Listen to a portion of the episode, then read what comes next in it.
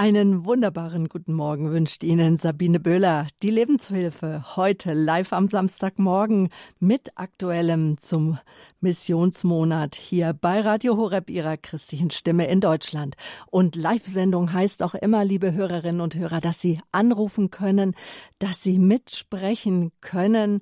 Aktuelles zum Missionsmonat Hilfe zur Selbsthilfe in Südafrika mit Pater Gerhard Lackleder.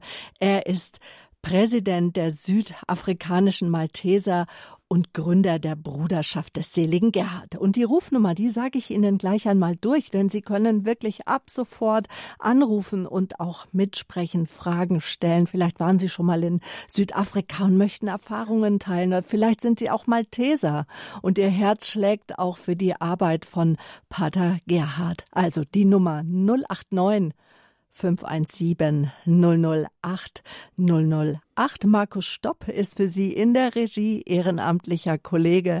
Er nimmt Ihre Anrufe entgegen 089 517 008 008. Ja, AIDS-kranke, verwaiste Kinder und sterbende Menschen, sie stehen im Zentrum der Arbeit der Bruderschaft des seligen Gerhard in Südafrika. Der bayerische Missionsbenediktiner Pater Gerhard Lackleder, er unterstützt seit mehr als 30 Jahren mit seiner Bruderschaft die Ärmsten der Armen in Südafrika. Ein Hospiz, ein Kinderheim und eine Krankenstation gehören unter anderem zu den Einrichtungen des Care Centers, das er mit Hilfe des Malteserordens im südafrikanischen Mandeni aufgebaut hat. Dabei werden die bedürftigen Menschen, liebe Zuhörer, nicht nur in dem Zentrum selbst versorgt, sondern auch vom Hilfsteam, das sie zu Hause besucht. Und so wird etwa eine würdige Sterbebegleitung möglich, auch unter ärmlichen Lebensverhältnissen. Jetzt hier in der Lebenshilfe spreche ich mit Pater Gerhard über sein Leben und Wirken in Südafrika, von den besonderen Herausforderungen der aktuellen Krisenzeiten für den afrikanischen Kontinent, aber auch von der Freude, welche seinen Einsatz für die Ärmsten der Armen ihm schenken. Ich begrüße ihn ganz herzlich. Er ist mein Studiogast, weit angereist. Schönen guten Morgen. Wunderschönen guten Morgen, liebe Frau Böhler, lieber Herr Stopp und liebe Hörer und Hörerinnen von Radio Horeb.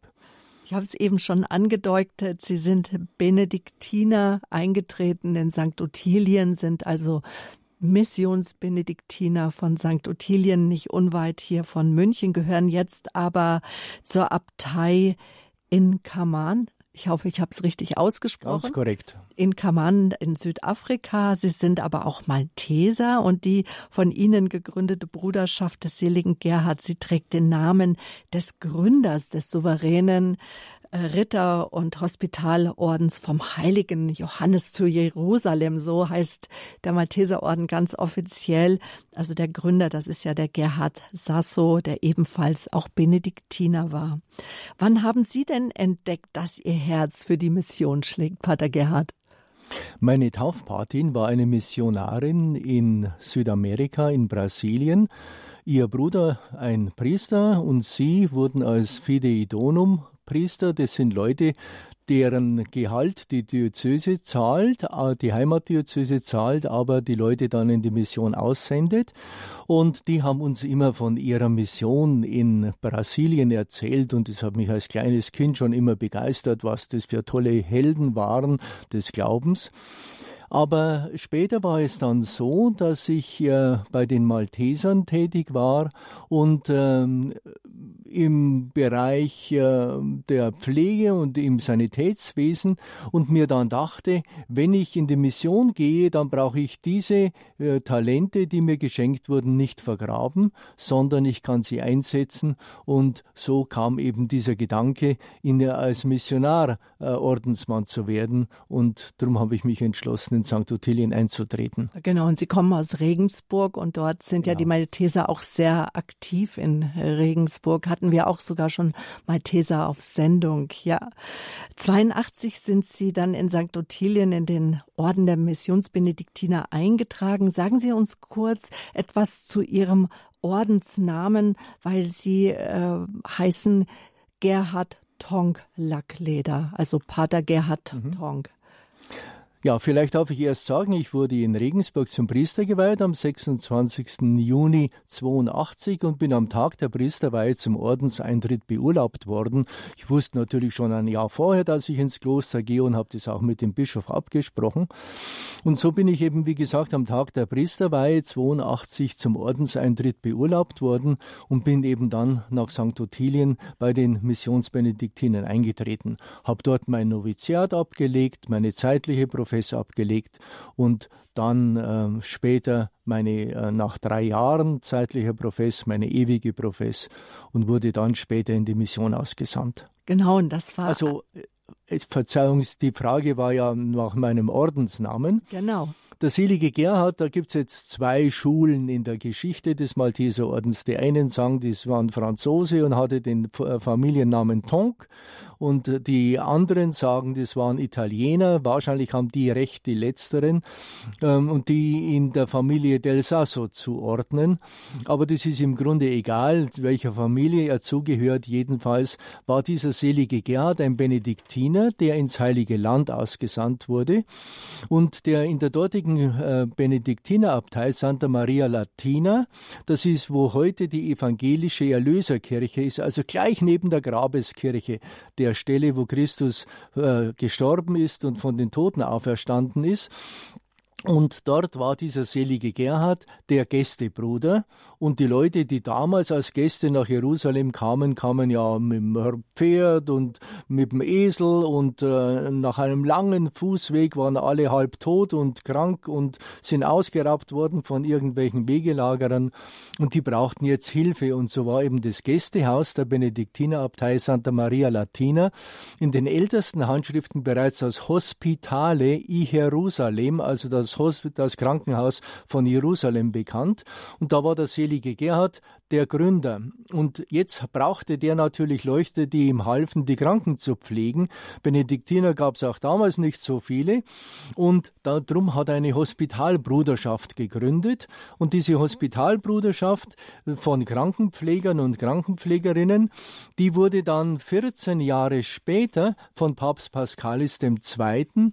Äh, als eigenständiger religiöser Orden anerkannt, also hat der Benediktinerorden einen Zweiggründung gemacht und zwar das ist jetzt, was man heute den Malteserorden nennt, nämlich dieser, wie Sie richtig sagten, der Hospitalorden des heiligen Johannes von Jerusalem. Und Sie sind so regelrecht in seine Fußstapfen getreten.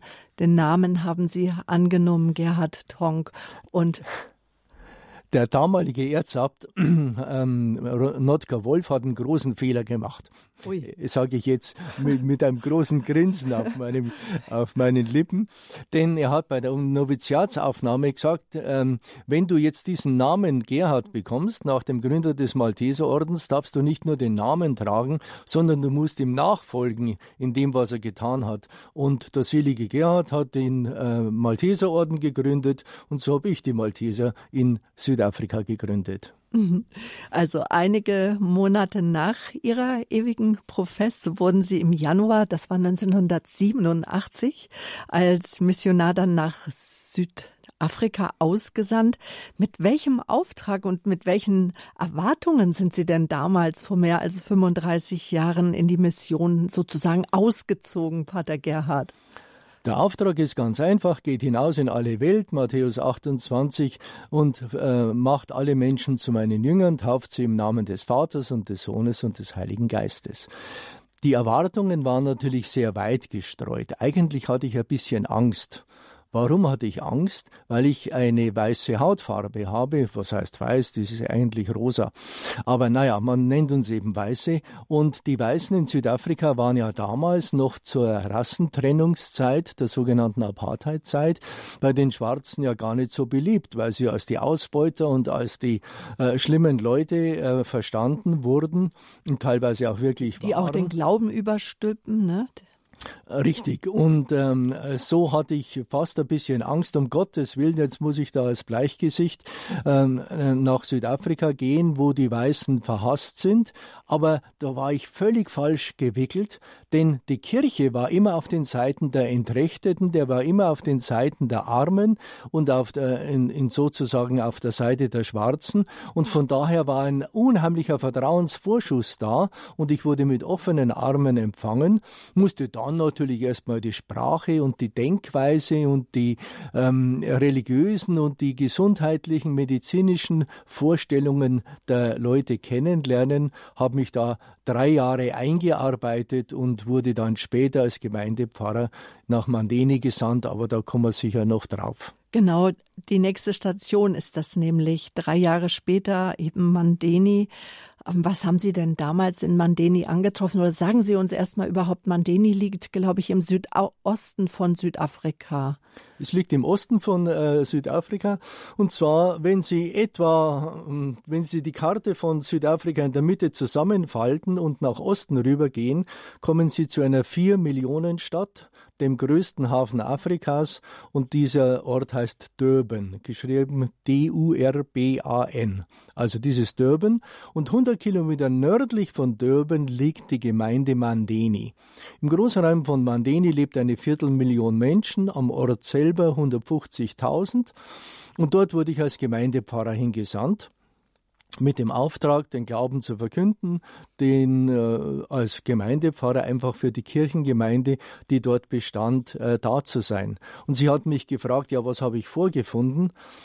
Mein Vorgänger war 81 Jahre alt und war, konnte nicht mehr und äh, hat gebeten, abgelöst zu werden. So habe ich ihn abgelöst. Er war ein heiligmäßiger Priester, ein ganz frommer Mann, aber auch ein seine Benediktiner, auch ein Mitbruder? Nein, das waren Franziskaner. Mhm. Ein bayerischer Franziskaner, der aber nicht aus Bayern kam, sondern irgendwo aus Pirmasens in der Nähe. Und ähm, was wollte ich sagen? Ähm, dieser äh, Pfarrer war ein sehr frommer Mann, allerdings seine karitative Tätigkeit war etwas suboptimal, wenn ich es mal so nennen darf. Er hat eben Geldscheine an Bettler verteilt. Und das ist eine gute Sache, aber es, man kann es viel besser machen. So wie die Frau Böhler gesagt hat, Hilfe zur Selbsthilfe in der Anmoderation. So habe ich mir gedacht, nee, wir müssen also die Leute dazu bringen, sich selber zu helfen und nicht Almosenempfänger zu sein. Und Deshalb habe ich dann später eine Hilfsorganisation gegründet, aber da kommen wir sicher noch drauf. Genau, die Bruderschaft des seligen Gerhard, das haben wir auch schon äh, erwähnt. Hier die Lebenshilfe bei Radio Horeb Aktuelles zum Missionsmonat heute live. Zu Gast Pater Gerhard Lackleder, Präsident der südafrikanischen Malteser und Gründer der Bruderschaft des seligen Gerhard, aus der Not heraus geboren, Hilfe zur Selbsthilfe, bietet ähm, die Bruderschaft, die auch zum Malteserorden gehört. Ich habe Sie eingeladen anzurufen, liebe Zuhörer, und ich habe auch schon gesehen, dass jemand die Nummer gewählt hat, die 0 089 517 008 008. Und wenn Sie diese Rufnummer zum allerersten Mal anrufen, dann kann es sein, dass Sie eine Bandanzeige sehen oder hören. Nicht irritiert sein, das sind einfach Datenschutzbestimmungen. Diese kurz anhören und dann sich weiterschalten lassen zu meinem Kollegen Markus Stopp. Also wenn Sie Fragen haben zur Mission in Südafrika, dann sind Sie hier genau richtig in der Lebenshilfe. Aktuelles zum Missionsmonat Hilfe zur Selbsthilfe in Südafrika unser Thema. Ich bin Sabine Böhler. Wir sind immer noch so ein Stück dabei, zu hören, wo Sie jetzt wirken und leben in Mandeni. Seit mehr als 35 Jahren sind Sie jetzt in diesem mhm. Ort, in dieser großen, doch sehr großen Stadt. Ähm, wie wurden Sie denn da von den Menschen aufgenommen in Mandeni, nachdem Sie also auch Ihren Mitbruder äh, abgelöst haben, der halt den, Sie haben es gerade gesagt, den Bettlern gerne Almosen gegeben hat und jetzt war da auf einmal der Pater Gerhard, der nicht so großzügig Almosen vergibt. es war natürlich so, äh, es war ein älterer Herr und er war, hatte natürlich auch so seine eigene Art und Weise, mit den Leuten umzugehen und die Kirche war ziemlich leer und auf einmal kommt dieser junge, spritzige Neumissionar äh, mit all seinen äh, ideellen Vorstellungen und es hat mich sehr gefreut, dass ich sehr viele Leute zur Kirche zurückgebracht habe, dass die Kirchen voller wurden und ähm, dann eben auch mit den Leuten arbeiten konnte. Natürlich die Aufgabe der Kirche, kein jeder Katechismusunterricht lernt man es. Die, die Kirche hat drei Wesensaufgaben, nämlich den Gottesdienst zu feiern, zweitens den Glauben zu verkünden und drittens durch die karitative Tätigkeit der Kirche den Glauben zu leben. Und ähm, Natürlich habe ich Gottesdienste gehalten, natürlich habe ich in Zulu gesprochen. Ein 97 Prozent der Bevölkerung dort in der Pfarrei, in der ich Pfarrer wurde, sind ja Zulu, also sprechen damit die Zulu-Sprache. Nur die Gebildeten sprechen Englisch, aber ein Großteil der Bevölkerung nur rein Zulu. Also habe ich natürlich auf Zulu gepredigt, Gottesdienste gehalten und äh, den Glauben verkündet im Religionsunterricht, im Katechismusunterricht und natürlich vor allem in der Predigt. Und das ist eben sehr wichtig, denn das Problem ist, dass die Leute kaum zum Katechismusunterricht kommen können, weil sie lange Wege zu, äh, vor, vor sich haben. Und die gehen oft kilometerweit zur Kirche. Und so konzentriert sich das auf den Sonntag. Man spricht dann bei uns von der Sonntagsschule wo eben der Katechismus am Sonntag entweder vor dem Gottesdienst oder nach dem Gottesdienst gegeben wird. Auch die Kirchengemeinderats- oder Pfarrgemeinderatssitzungen finden dann nach dem Gottesdienst statt. Also das konzentriert sich alles auf den Tag. Und äh, die karitative Tätigkeit der Kirche ist natürlich ganz wesentlich. Wenn ich in einem Gebiet lebe, in dem 80 Prozent der Bevölkerung weniger als 90 Euro umgerechnet pro Monat zur Verfügung haben, das müssen Sie sich erstmal vorstellen. Also in sogenannten Townships, in Elendsvierteln leben die meisten dieser Menschen und da muss äh, die Kirche diese Nöte der Menschen sehen, die Augen öffnen und darauf reagieren. Aber ich nehme an, dass Sie, die Frau Böhler, mich äh, diesbezüglich noch äh, ausfragen wird. Erstmal als nächstes, dass wir so ein Gespür dafür haben, äh, wovon die Menschen leben, was äh, ihnen Halt gibt im Leben. Wie sieht die Spiritualität der Menschen in Südafrika aus? Das sind Zahlen äh, sind sehr vage. Es sind, glaube ich, nur 10 bis 15 Prozent Christen und mhm. äh, nur so um die 4, 5 Prozent Katholiken, oder? Und alles so andere? Es, ja. Ein Großteil der Bevölkerung sind Animisten und Spiritisten, zu Deutsch gesagt, die betreiben Ahnenkult und Geisterglauben. Also man hat Angst vor allen möglichen und unmöglichen bösen Geistern, die man dann mit allen äh, unterschiedlichen Mitteln austreiben muss. Das kann also passieren, dass die zum katholischen Pfarrer kommen und sagen, du tun mal unsere Haus, unser Haus segnen, damit die bösen Geister vertrieben werden. Aber das kann auch sein, dass sie zu irgendwelchen Scharlatanen gehen, die mit irgendwelchen äh, Riten dann versuchen, diese bösen Geister zu vertreiben.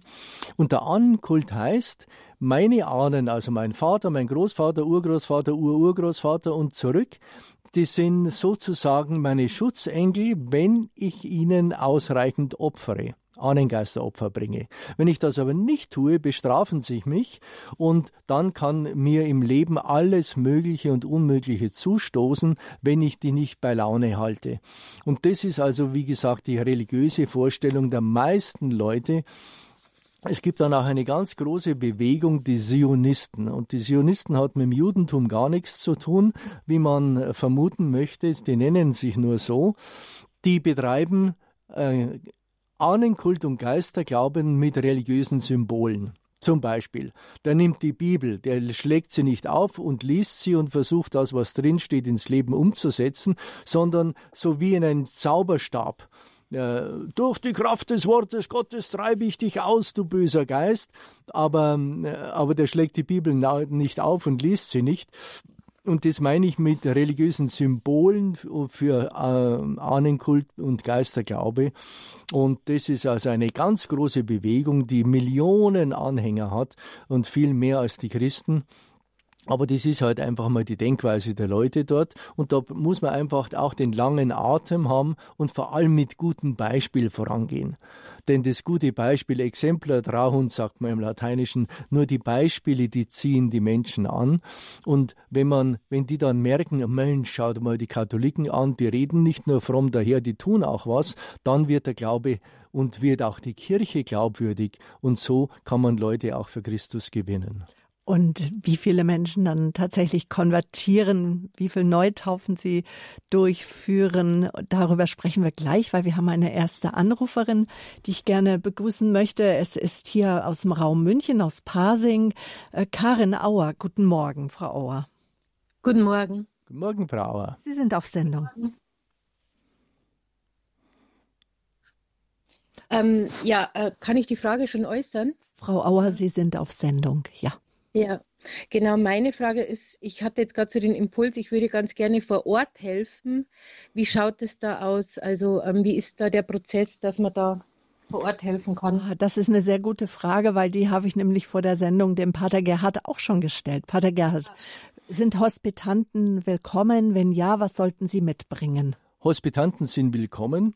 Es ist allerdings so, dass ein Großteil der Bevölkerung, denen wir helfen, nur Zulu sprechen. Und wenn man nicht Zulu spricht, ist es genauso wie wenn ich nach China gehe und ohne Chinesisch zu können, versuchen will, dort zu helfen. Da tue ich mich unheimlich schwer. Die Gebildeten sprechen schon Englisch. Man kommt mit Englisch einigermaßen durch. Leute, die wir bevorzugen als ähm, Helfer aus dem Ausland, sind Leute, die entweder eine medizinisch-pflegerische Ausbildung haben oder die eine pädagogische Ausbildung haben. Wir haben ja auch ein Kinderheim und zur Hausaufgabenbetreuung zum Beispiel, wenn jemand da pädagogische Fähigkeiten und Erfahrungen hat, auch in, als Jugendgruppenleiter oder ähnliches, das wäre eine Sache. Da gibt es auch auf unserer Internet-Webseite eine Unterabteilung Freiwilligendienst und da sind also dann auch die Kontakte dort, die, an die man sich wenden kann. Und die Kontaktdaten, liebe Hörerinnen und Hörer, die finden Sie wie immer auf unserer Homepage www.horeb.org oder Sie äh, googeln einfach nach der Bruderschaft des seligen Gerhard oder A Brotherhood of Blessed Gerald, dann kommt man auch auf die Homepage. Ähm, Frau Auer, ist Ihnen damit erstmal so ein Stück weit Ihre Frage beantwortet worden? Ähm, ja, ähm, also ich meine, ich würde es auch in Senegal machen oder Gambia, die sind ja auch sehr arm. Ähm, ja, aber da ist wahrscheinlich dann jemand anders zuständig, oder? Da ist jemand anders mhm. zuständig, genau. Das Beste ist, wenn Sie sich da an die Diözesen wenden, die haben alle ein Weltkirche-Referat und da gibt es dann auch so eine Bewegung, äh, Weltwärts, glaube ich, heißt es, ähm, wo eben dann auch äh, versicherungsrechtlich freiwillige Helfer abgesichert werden, die in der Mission tätig werden. Ah ja, das ist der Punkt mit der Versicherung, genau. Genau. Super. Vielen, vielen Dank. Gern, bitteschön, für Gott. Frau Auer, dann alles Gute weiterhin, dass Sie auch Ihre Berufung finden, dass, ja, ja. wenn Gott Sie jetzt nach Afrika ja. ruft, dass Sie einfach auch Ihren Platz finden, Ihren ganz mhm. persönlichen. Alles Gute für Sie. Dankeschön. Wiederschauen. Wiederhören. Danke für Ihren Anruf. Ja, auch Sie können anrufen hier in der Lebenshilfe. Frau Auer hat die 089 517 008 008 gewählt. Und falls Sie noch nie angerufen haben bei uns, lassen Sie sich nicht erschrecken. Erstmal durch die Bandansage. Das heißt nicht, dass Ihnen Kosten entstehen und dass die Bandansage Sie darauf aufmerksam machen möchte. Ich sag mal in Anführungsstrichen, es sind einfach nur unsere Datenschutzbestimmungen, die wir Ihnen einfach sagen müssen. Ja, danke für Ihren Anruf, Frau Auer. Wir haben schon jetzt ausführlicher über den Glauben gesprochen, weil das ist ja auch etwas Hilfe zur Selbsthilfe in Südafrika. Radio Horeb ist es wichtig, die Mission der Radio Maria Weltfamilie zu unterstützen, nämlich dass Radio Maria wirklich in vielen Haushalten, am besten in allen Haushalten, auch in afrikanischen Ländern, gerade in den Haushalten oder das nehme ich jetzt zurück, gerade in den, in allen Haushalten, denn wir alle brauchen Gott und wir alle brauchen die frohe Botschaft, egal in welchem, in welcher Not wir sind. Ähm, Wie führen Sie die Menschen hin zu, zu Jesus Christus? Ich möchte die Frage umformulieren, wie findet Christus seinen Weg zu den Menschen? Wir wollen ein Katalysator dazu sein. Ein, Katalysator ist jemand, der es ermöglicht und erleichtert und ähm, der sozusagen ein Mittler ist zwischen Gott und den Menschen und den Menschen und Gott. Ähm, ich denke, und das sagte ich vorher, dass das Wichtige ist, glaubwürdiges Zeugnis zu geben. Fromm daherreden kann jeder. Aber damit ist es nicht getan. Man muss die Wahrheit verkünden, man muss zur Wahrheit stehen, die Wahrheit des Evangeliums ungemindert den Menschen verkünden. Das tun wir in der Predigt, das tun wir im Unterricht, im Religionsunterricht, den natürlich nicht nur ich durchführe, sondern in unserer Organisation auch die entsprechenden Leute, vor allem die im Kinderheim beschäftigt sind. Aber dann, wie gesagt, muss sich eben der Glaube bewahrheiten dadurch, dass ich, äh, so wie der heilige Paulus sagt, unser Glaube ähm, ist nicht, äh, wird, äh, ist, ist durch die Werke erst wirklich ähm, ähm glaubwürdig und, äh, und deshalb ist es eben wichtig, dass wir den Menschen, denen es schlecht geht, helfen. Ich kann nicht mit äh, frommen Sprüchen einen AIDS-Kranken heilen.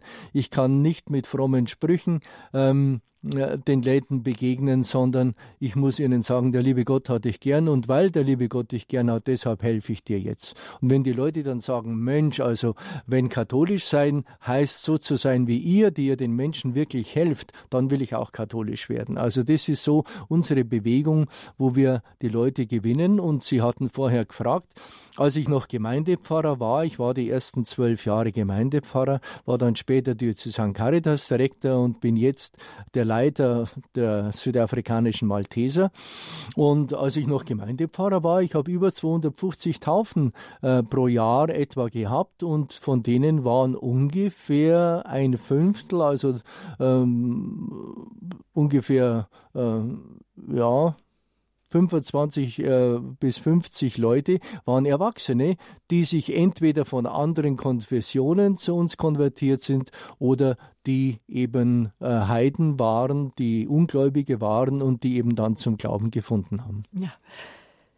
Aktuell ist zum Missionsmonat Hilfe zur Selbsthilfe in Südafrika, wie Sie Ihren Missionsauftrag in die Tat umgesetzt haben. Darüber sprechen wir gleich weiter, Pater Gerhard. Aber wir haben einen neuen Anrufer, den ich herzlich begrüße aus meiner hessischen Heimat, aus Herborn, ist Herr Fritsche am Telefon. Guten Morgen, Herr Fritsche. Hallo, guten, äh, ja, guten Morgen. Ich habe äh, eine wunderbare Sendung und eine wunderbare Sendung Ganz, ganz toll. Ich bin einfach begeistert, was ja auch so sein soll. Ich habe eine Frage. Wenn Sie haben hier, arbeiten ja in einem ungeheuer, nach, nach dem, was ich jetzt höre und auch von einem Freund aus Südafrika weiß, in einem ungeheuren, schwierigen Gebiet. Richtig, und, äh, ja wo man sagen, auch die Prozentzahlen der, die Christen sind, mhm. sind gering. Wo, äh, was, wodurch äh, haben Sie die Kraft, äh, da durchzuhalten, Jahrzehnte und nicht nur durchzuhalten mit verbissener Miene, sondern äh, konstruktiv, produktiv äh, für Jesus tätig zu sein. Äh, wo, wo, wo kommt die Kraft her und wie erholen Sie sich selbst, wenn Sie heimkommen oder irgendwie, wie, wie erholen Sie sich persönlich, körperlich und so? Da würde ich gerne fragen, wie das, wie das geht. Erstens mal liebe Grüße nach Herborn. Ich war mal der stellvertretende Landesgeschäftsführer der Malteser in Hessen und war da, daher kenne ich Herborn. Ähm, um Ihre Frage zu beantworten. Ähm, erstens, woher nehme ich die Kraft? Die Mallersdorfer Schwestern, die Franziskanerinnen von der Heiligen Familie, haben einen Wahlspruch, die Liebe Christi drängt uns. Und das ist der Grund, der mich, der, der, der mir die Kraft schenkt, weil ich mich von der Liebe Christi nicht nur angezogen fühle, sondern weil ich darin meinen Auftrag sehe, den Menschen die Liebe Christi weiterzubringen. Und das kann man nur, wenn man es mit ganzem Herzen tut, mit ganzer Seele, mit ganzem Körper. Körper, Geist und Seele müssen ja zusammenwirken.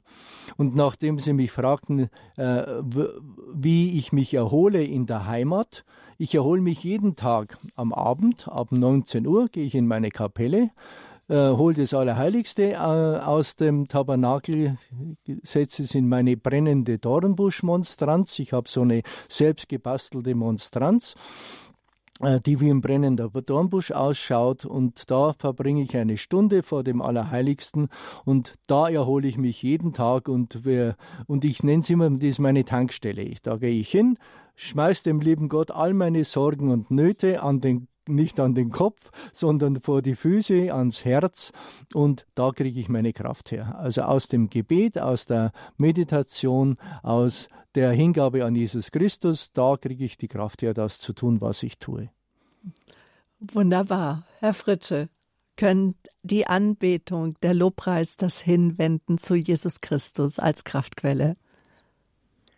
Ja, vielen Dank. Vielen Dank. Schön. Schöne Grüße nach Herborn. Wiederhören. Schönes Dankeschön. Wochenende. Auf Wiedersehen. Schönen gesegneten Sonntag noch. Und die Frage von dem Herrn Fritsche nehme ich dann gerade so auch als Überleitung für meine Frage, nämlich was Ihnen Kraft gegeben hat, auch damals vor 35 Jahren Ihren Missionsauftrag in die Tat umzusetzen. Ähm, wie haben Sie den Missionsauftrag umgesetzt dann? Ja, was mir die Kraft gegeben hat, das habe ich gerade schon gesagt. Mein Mitspruch äh, heißt, du hast mich betört, o oh Herr, und ich ließ mich betören, Du hast mich gepackt und überwältigt. Und dann leite ich über zum Neuen Testament, denn ich habe die Liebe erkannt und an die Liebe geglaubt, die Gott zu uns hat. Gott ist die Liebe und wer in der Liebe bleibt, der bleibt in Gott und Gott bleibt in ihm. Also ein Riesenspruch hat er das halbe Primitzbildchen ausgefüllt. Das ist die Kraftquelle. Wie setze ich das um? Also natürlich, ich war Gemeindepfarrer und habe Gottesdienste gehalten, Religionsunterricht gehalten, gepredigt, die Leute zu Hause besucht, mit ihnen gesprochen, Glaubensgespräche geführt, aber auch einfach ganz offen, wie geht's ihnen, wo, wo drückt der Schuh? Und da bin ich eben konfrontiert worden mit Menschen, die durch Vernachlässigung gestorben sind. Und da kann ich weder als Mensch, noch als Mönch, noch als Priester, noch als Missionar noch als Malteser zuschauen, sondern ich muss was tun. Ich muss die Ärmel noch zurückkrempeln und muss in die Hände spucken, hätte ich beinahe gesagt, so wie das der Bauarbeiter tut, der an die Schaufel geht und muss also jetzt arbeiten. Und die Frau Bühler hat, hat, schon mehrmals in der Anmoderation gesagt, Hilfe zur Selbsthilfe. Natürlich hätte ich in Deutschland anrufen können und sagen, ja, ich brauche jetzt 20 Ärzte und 50 äh, Sanitäter und ein paar hundert Helfer, die mal mit europäischer oder deutscher Gründlichkeit einmal so richtig aufräumen, wäre der völlig falsche Ansatz. Sondern ich habe gesagt, wir müssen die Einheimischen dazu bringen, sich selber zu helfen. Also die Zulu müssen den Zulu im Zululand helfen, die Südafrikaner müssen müssen den Südafrikanern in Südafrika helfen. Und deshalb habe ich dann gesagt, Mensch, das wäre doch toll, wenn wir eine Organisation gründen würden, die das ermöglicht und die auch den äh, rechtlichen Rahmen bildet, dass wir ähm, ordentlich helfen können. Und äh, wir haben dann Leute ausgebildet, haben Leute zu aktiven Helfern bei den südafrikanischen Maltesern gemacht, die wir am 28. Oktober 1992 gegründet haben und die sich dann in den verschiedenen Projekten, die wir betreiben, engagiert haben. Und das ist eben das Wichtige. Ich sage es zum dritten Mal, den, äh, das Wort Gottes in die Tat umzusetzen, denn die Tatverkündung ist das, ist die einzige heilige Heilige Schrift, die die meisten Menschen heute zu, heutzutage noch lesen. Das Buch machen, machen viele nicht auf. Aber das Buch, das wir leben, da, daran erfahren die Menschen die Liebe Gottes und das wollen wir tun sagt mein Gast, mein heutiger weitgereister Gast aus Südafrika, Pater Gerhard Lackleder, hier in der Lebenshilfe bei Radio Horeb, aktuelles zum Missionsmonat.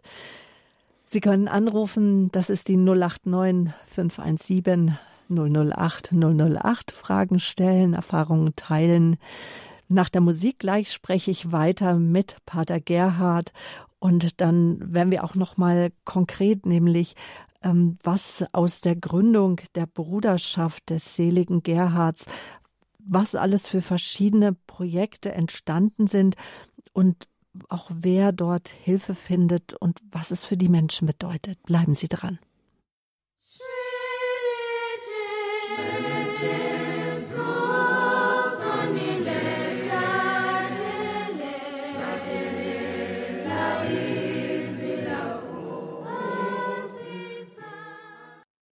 Das war ein Gesang auf Zulu.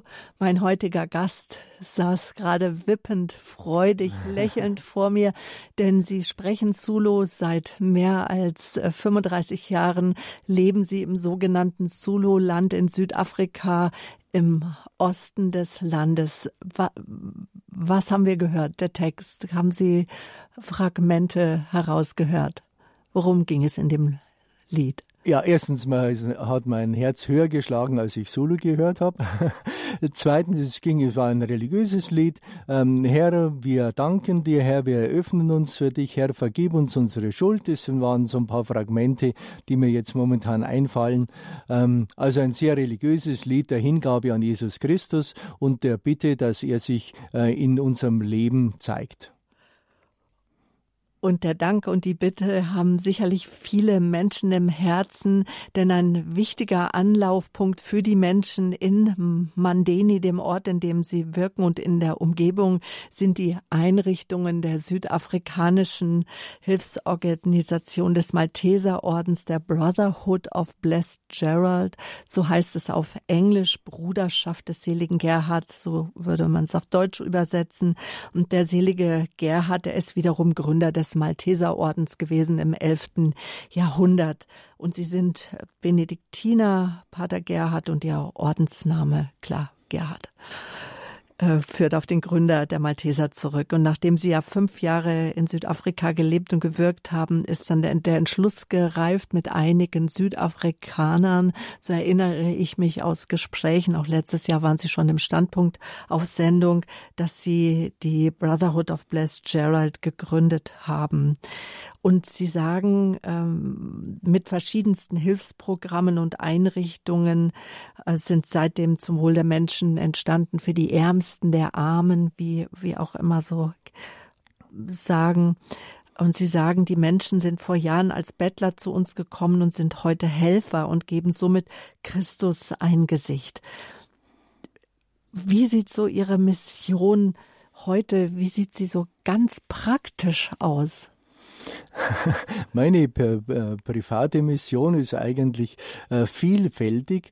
Erstens mal die Leitungsaufgabe der ganzen Organisation. Das sind ja über zweieinhalbtausend Mitglieder dieser Organisation. Wir haben 120 äh, Angestellte und von der Führungsebene bis zu Hilfskräften. Und ähm, die ähm, machen die karitativen Institutionen, die wir betreiben, äh, vorbildlich. Da muss ich mich nicht einmischen. Ich habe die Richtlinienkompetenz als Vorstandsvorsitzender, wenn Sie es so nennen wollen. Das wäre ähm, ein Großteil ähm, der äh, Tätigkeit, die ich ausübe. Genau. Und wie ist die Mission jetzt ganz praktisch der Bruderschaft des seligen Gerhard? Was sind ja. die Aufgaben sozusagen der Mitarbeiter und somit ja dann auch ihre? Die Institution, die wir betreiben, erstens mal haben wir das größte stationäre Hospiz Südafrikas ähm, mit äh, 40 Betten, in dem wir Palliativpflege betreiben, uns also um Sterbende kümmern, ähm, denen einen menschenwürdigen Tod in, mit menschlicher Begleitung, mit Schmerzfreiheit und Angstfreiheit gewähren. Zweitens ein ambulantes Hospiz. Wir haben hunderte von Patienten, die wir zu Hause betreuen, die schwerstkrank und sterbend sind und ähm, wenn sie nicht, äh, es ist ja immer besser, wenn der Sterbende zu Hause sein kann und wenn die Familie die Pflege leisten kann und wir ihnen bei der Pflege helfen und sie unterstützen können, tun wir es gerne. Nur wo die Familie das nicht mehr fertig bringt, holen wir den Patienten ins stationäre Hospiz und betreuen ihn dort. Das heißt, Sie bilden auch dann Menschen aus als Hospizhelfer, als Krankenpfleger. Wir haben über 1000 Menschen zu ähm, äh, dem Level, was man in Deutschland eine Schwester, eine Helferin oder einen Pflegediensthelfer nennen würde, ausgebildet. Und das sind jetzt Leute, die uns helfen. Wir brauchen aber auch Fachkräfte, aber die gehen natürlich auf Krankenpflegeschulen und die studieren Medizin. Und wir haben Ärzte angestellt, wir haben äh, Krankenschwestern angestellt, äh, verschiedenster Fachrichtungen, Sozialarbeiter und so weiter und so fort. Und alles Südafrikaner? Alle Südafrikaner. Mhm. Ich bin das einzige, äh, der einzige mit dem deutschen Pass bei uns. Ich bin auch der einzige, der Deutsch spricht. Darum muss auch ich zur Spendenwerbung nach Europa kommen. Aus der Hospizpflege ist dann irgendwann ist uns mal der Kraken geplatzt. Und was meine ich damit? Wir haben in unserem Hospiz pro Tag bis zu fünf Patienten in die Leichenkammer gebracht, weil die alle durch AIDS gestorben sind. Äh, als die AIDS-Welle ausbrach im letzten Jahrtausend, muss man sagen. Also vor etwa, ähm, ja, vor 2004. 2004 haben wir dann mit der AIDS-Behandlung begonnen, obwohl die Regierung von Südafrika damals noch sehr zögerlich, ich sage es am Radio höflich, sehr zögerlich der Sache gegenüberstand. Wir haben einfach die AIDS-Behandlung eingeführt. Wir waren das vierte äh, AIDS-Behandlungsprogramm in ganz Südafrika überhaupt, haben über 620 AIDS-Patienten in lebenslanger Behandlung in unserem AIDS-Behandlungsprogramm und das ist eine unserer Hauptaufgaben geworden. Und dann kam natürlich das Kinderheim dazu. Die Mami, der Papi ist unbekannt, die Mami starb an AIDS und das Kind blieb übrig. Und so haben wir eben dann ein Kinderheim aufgebaut, nicht nur mit AIDS-Weißen, sondern auch mit ausgesetzten Kindern, mit missbrauchten, mit misshandelten Kindern, mit Kindern, bei denen einfach, wie man im Englisch sagt, die Räder abgefallen sind, die selber nicht mehr weiter konnten. Und dort haben wir jetzt 65 Kinder in unserem Kinderheim, um die wir uns kümmern. Dann haben wir einen Kindergarten eingerichtet und dieser Kindergarten betreibt Vorschulerziehung, damit die Kinder später in der Schule besser mitkommen und damit ihre Mütter wir haben ja eine sehr hohe Arbeitslosigkeit und wenn die Mütter dann auch nicht arbeiten können, weil sie sich um ihre Kinder kümmern müssen, also alleinerziehende Mütter, haben wir eben diesen Kindergarten eingerichtet, damit die, wenn sie schon mal Arbeit bekommen, die auch annehmen können. Dann haben wir eine Klinik für unterernährte Kleinkinder und Säuglinge eingerichtet weil es bei uns viel Unterernährung gibt, vor allem auch wegen AIDS. Man sagt ja der AIDS-kranken Mutter, sie soll ihr Kind nicht stillen, weil sie mit einer zehnprozentigen Wahrscheinlichkeit durch das Stillen das Kind mit dem Virus anstecken kann, wenn sie unbehandelt ist. Und so äh, haben wir eben dann einen, äh, eine Klinik eingerichtet für unterernährte Kleinkinder und Säuglinge. Äh, denn es gibt auch sehr viele ähm, schwangere Frauen, die im Teenage-Alter sind und die geben dann ihre Kinder, weil sie selber noch zur Schule gehen, zur Oma und die Oma hat aber keine Muttermilch in der Brust und dadurch werden die Kinder dann unterernährt. Also ist das sehr wichtig. Und dann haben wir noch drei Finanzhilfeprojekte, einen Stipendienfonds, mit dem wir begabten Kindern armer Eltern eine Schulausbildung, eine Berufsausbildung und ein Studium äh, zu finanzieren helfen. Äh, wir haben einen Nothilfefonds, mit dem wir Menschen, die unerwartet in große Not geraten sind, helfen und letztlich einen Fonds für arme Kranke, bei dem wir Menschen helfen, die sich eine medizinische Behandlung nicht leisten können. Sie müssen wissen, es gibt keine Krankenversicherungspflicht in Südafrika. Das heißt, fast alle unserer Patienten sind nicht krankenversichert. Es gibt also keinen Kostenträger und deshalb müssen wir unsere gesamte Arbeit, alle unsere Projekte rein aus Zuschüssen und Spenden finanzieren.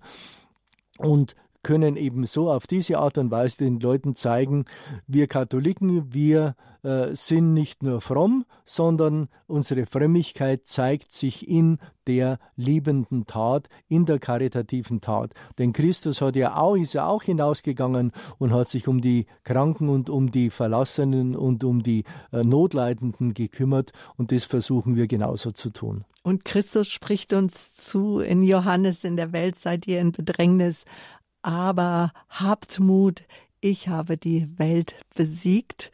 Äh, Pater Gerhard, Sie sind Gründer des Blessed Care Centers in Mandeni mit dem größten Hospiz, so haben Sie es uns eben schon erzählt, mit 40 Betten und auch mit einem Ambuli äh, ambulanten Hospizdienst. Kinderheim, Kindergarten, über 100 Kinder finden bei Ihnen Hilfe, ambulante AIDS-Betreuung ähm, mit vielen Einrichtungen. Ja, in der AIDS-Hochburg, so könnte man auch sagen, Quazulo Natal ist mhm. das.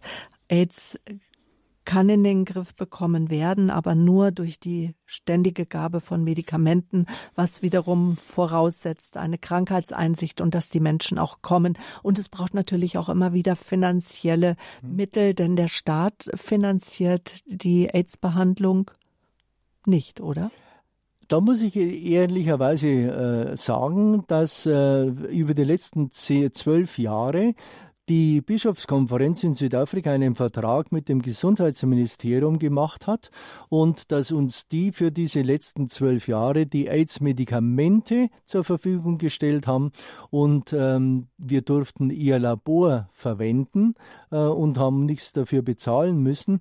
Jetzt hat uns aber die örtliche Gesundheitsbehörde mitgeteilt, der Vertrag sei abgelaufen. Wir müssten einen neuen Vertrag machen. Äh, ob der dann genehmigt wird oder nicht, steht in den Sternen. Und ich kann mich jetzt nicht näher ausdrücken, äh, welche möglichen Schwierigkeiten es da gibt aber wir sind nicht bereit, Dinge zu tun, die unmoralisch sind. Jetzt sagen wir es mal sehr höflich so.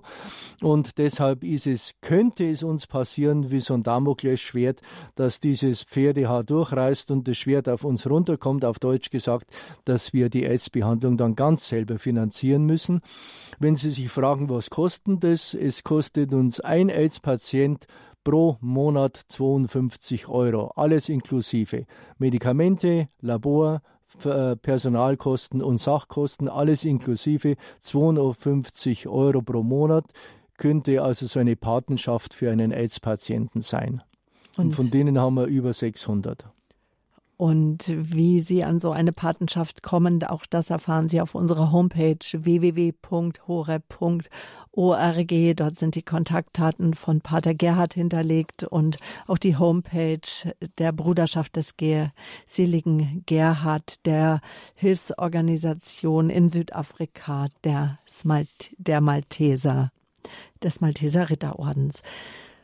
Was sind so Momente, Pater Gerhard, so, in denen Sie wissen, ja, die Mission, die Hilfe zur Selbsthilfe, sie ist gelungen, sie ist erfüllt und wo Sie dann einfach sagen, ja, danke, danke, lieber Gott.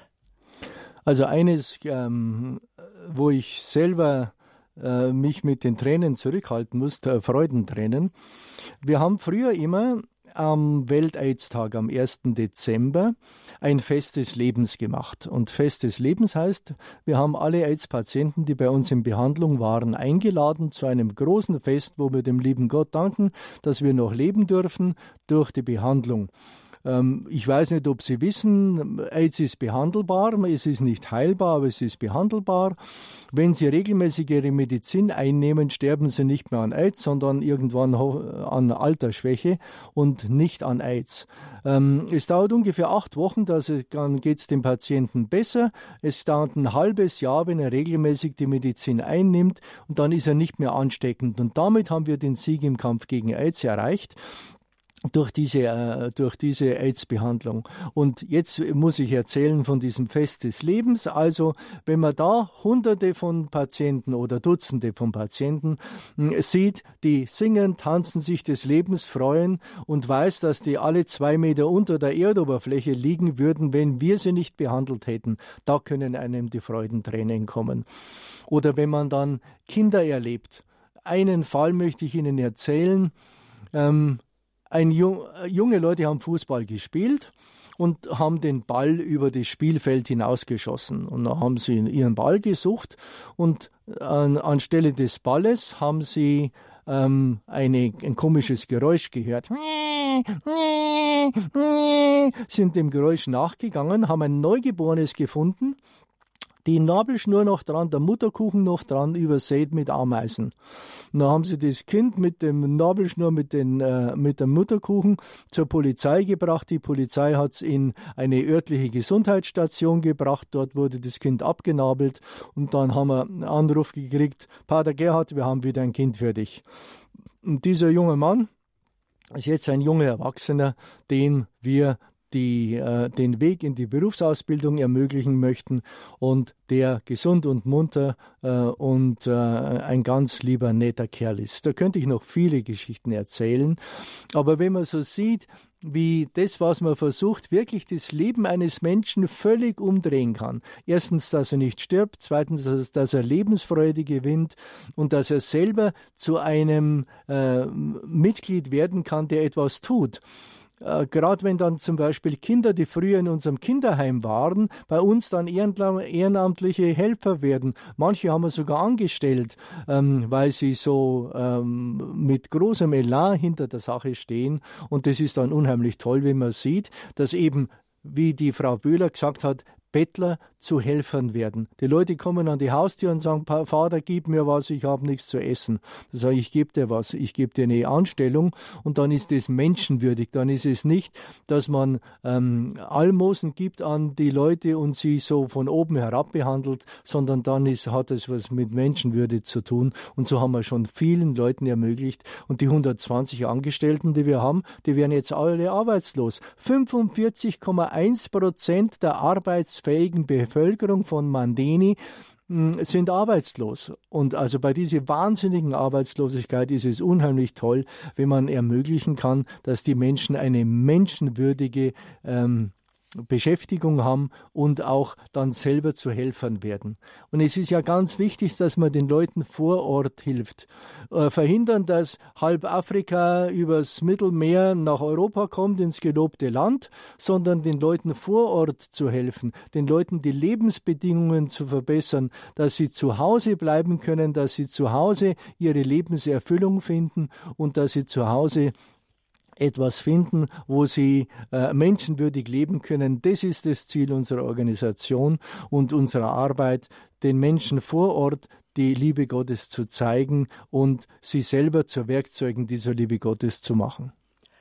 Das sind erschütternde Zahlen, dass mehr als die Hälfte aller arbeitsfähigen Menschen arbeitslos sind.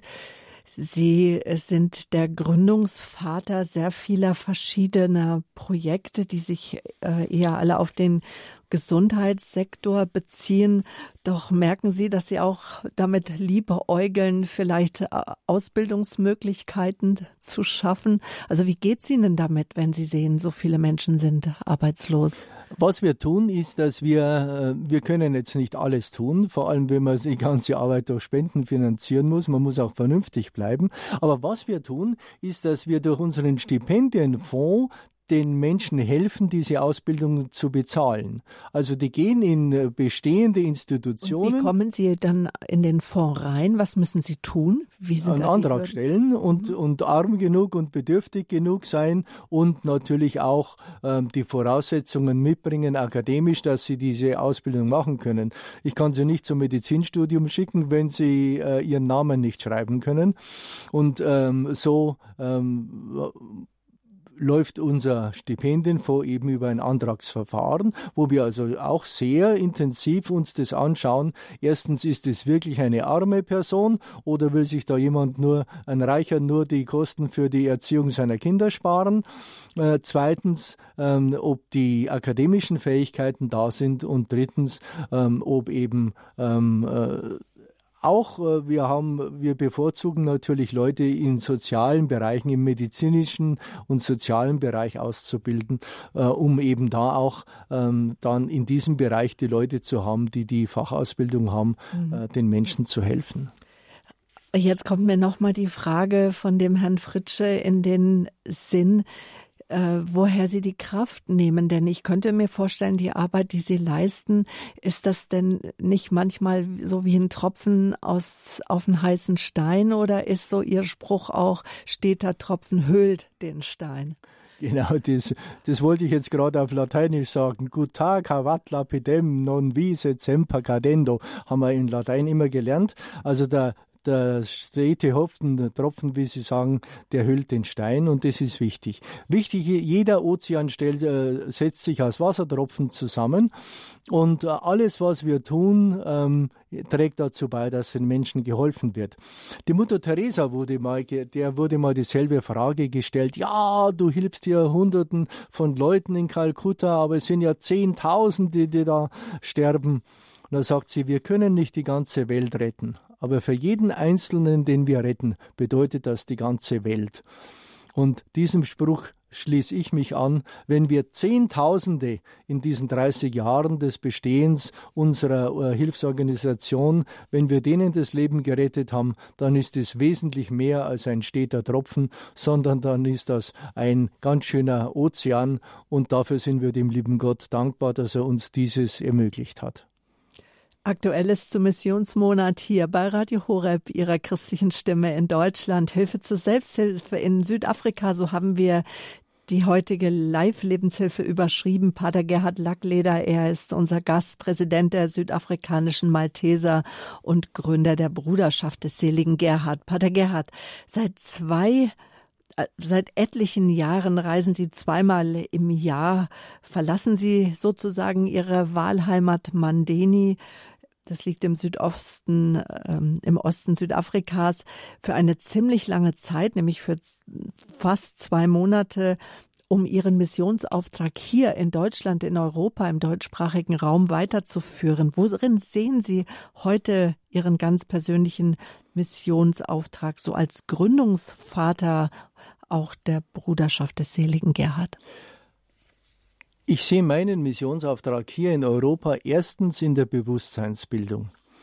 Die Leute sagen ja immer, ja, ihr Missionarier drängt den Leuten eine fremde Religion auf, die nicht in ihrem Kulturkreis gewachsen ist. Ihr unterwerft sie den Geboten und Verboten der Kirche und was äh, sonst noch für ein Blödsinn oft gesagt wird.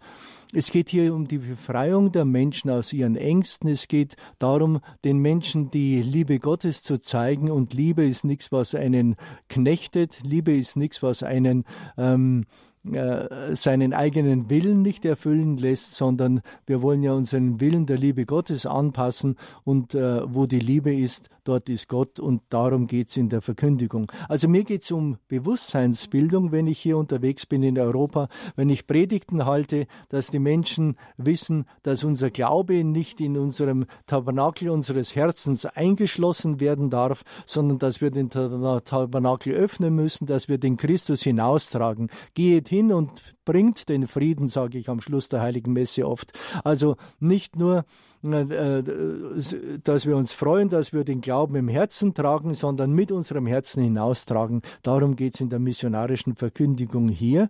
Und dann geht es natürlich auch darum, wie ich schon sagte, da unten sind die Leute alle arm, die haben kein Geld wenigstens die, denen wir helfen.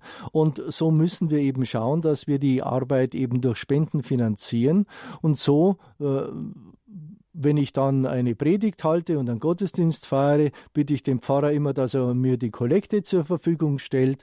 Oder ich halte auch Vorträge, Präsentationen, äh, wo ich den Leuten dann einen Überweisungsträger in die Hand drücke und hoffe, dass uns dann ähm, geholfen wird, dass wir unsere Arbeit langfristig finanzieren können.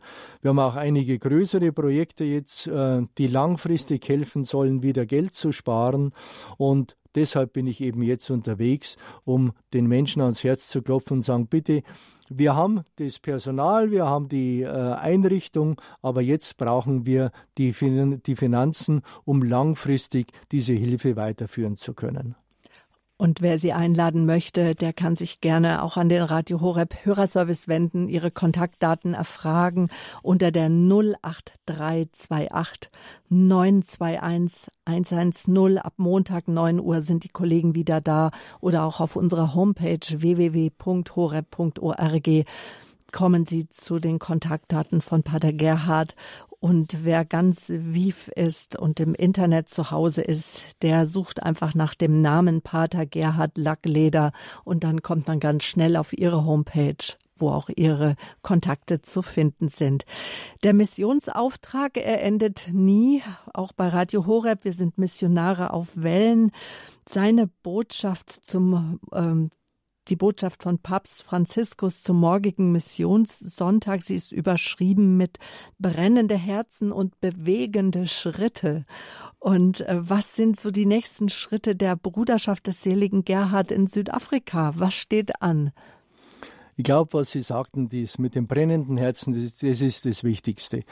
Du kannst jemanden nur anzünden, eine Kerze kannst du nur anzünden mit einem Zündholz. Wenn du selber nicht von der Liebe Gottes brennst, dann kannst du die Liebe Gottes nicht weiterschenken. Was steht an? Wir bauen momentan unser Kinderheim um. Das, wir hatten früher die Kinder in Schlafsälen, in Studiersälen und in Speisesälen und wir bauen jetzt um in Familiengruppen, so dass ein ähm, familiäres Leben dieser Kinder äh, gewährleistet werden kann, dass sie also nicht mehr in Großgruppen sind, sondern in Kleingruppen sind. Ähm, das Kindermissionswerk finanziert uns den Umbau, aber die Einrichtung müssen wir selber bezahlen. Dazu brauchen wir noch Hilfe. Wir haben einen Brunnen gegraben mit Hilfe einer Organisation, aber den Anschluss dieser äh, Wasserversorgung ähm, ans äh, unser Hauswassernetz, den müssen wir noch finanzieren. Und dann haben wir ein Riesenproblem, eine äh, es wurde in Südafrika der Katastrophenfall ausgerufen wegen unserer nationalen Energiekrise. Wir haben oft bis zu zwölf Stunden pro Tag äh, insgesamt gerechnet keinen Strom und müssen von daher ähm, die Stromversorgung sicherstellen. Und so wollen wir unsere Photovoltaikanlage erneuern und vergrößern. Wir wollen Wärmerückgewinnung einsetzen und Solarthermie, um das Heißwasser zu ähm, generieren bzw. anzuwärmen. Und unser Notstromgenerator ächzt und stöhnt unter der Überbelastung, der viel zu klein ist. Da bräuchte man auch einen neuen. Und dazu brauchen wir ähm, möglichst viele Spenden, um dies auch finanzieren zu können. Das Ganze wird sich innerhalb von Jahr, wenigen Jahren amortisieren, weil die Stromkosten immer teurer werden und wenn wir unseren Strom selber produzieren können, müssen wir eben keinen Stromanbieter mehr zahlen und können damit Unmengen an Geld sparen, die wir sonst dem Stromanbieter bezahlen müssten. Und das sind also die großen Projekte, deren, äh, um die zu finanzieren, ich momentan unterwegs bin. Wo Liebe das Elend überwindet, das ist der Wahlspruch, die Überschrift auch äh, auf der Homepage der Bruderschaft des seligen Gerhard, dessen Gründer heute hier bei uns zu Gast äh, war, hier in der Lebenshilfe bei Radio Horeb vor 35 Jahren begannen ganz aktiv die einzelnen Hilfsprojekte, von denen Sie uns erzählt haben, Pater Gerhard. Die gesamte Hörerfamilie wünscht Ihnen und Ihrem gesamten Team in Afrika, aber auch allen, deren Herz in Deutschland für ihre Bruderschaft schlägt und die sich auch einsetzen dafür. Da schlägt, äh, wir beten für Sie, wir sind mit Ihnen und wir wollen jetzt zum Abschluss auch noch gemeinsam beten für die Menschen in Afrika und uns sozusagen verbinden, auch mit der Kirche von Südafrika, von der wir auch wirklich sehr, sehr viel mitnehmen können, äh, besonders die Glaubenstiefe und die Fröhlichkeit im Glauben. Jetzt äh, das Vaterunser auf Solo wollten wir beten. Gerne. Amen. Baba Veto se sulvini, malipatvengo bunwele gamalako, un busso va come fige, intanto ya come jensivem chabeni chingasse sulvini. Ausipe namchai sinkvasetu se milchan gemilcha, usi tetelele isonosetu, cengobernati siba titelele abasonayo, unga singenise gulinguini, kotwa usi sindisigo gubi, goba vakum busso na mancha nobukosi, gusegube pakate. Amen. Gigamalika Jese Benendodana Namoyo Vileo. Amen. Pater Gerhard hat uns auch noch den Segen gespendet auf Sulu. Vielen Dank, dass Sie jetzt unser Gast waren, dass Sie sich hierher bemüht haben und uns erzählt haben. Ganz lieben Dank für die Einladung. Alles Liebe und Gute Ihnen, liebe Frau Böhler, der Technik und allen Hörern und Hörerinnen.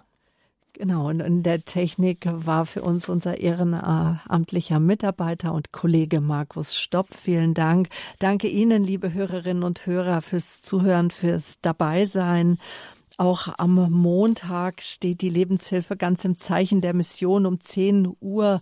Gott sei Dank vor Ort. Das internationale katholische Hilfswerk Mission München ermöglicht seit 185 Jahren Menschen in Afrika, Asien und Ozeanien ein besseres Leben.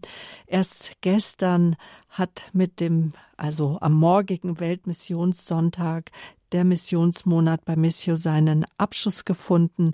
Der Missionsmonat bei Missio ist aber nur eine von vielen Aktionen und Projekten, die das Hilfswerk fördert. In der Lebenshilfe am Montag sprechen wir mit dem Präsidenten von Missio München, Monsignor Wolfgang Huber, über die Mission des Hilfswerkes, um die Vision von einer gerechten Welt, in der alle Menschen in Würde leben, Wirklichkeit werden zu lassen. Herzliche Einladung am Montag zur Lebenshilfe. Nadja Neubauer begrüßt Sie dann um 10 Uhr.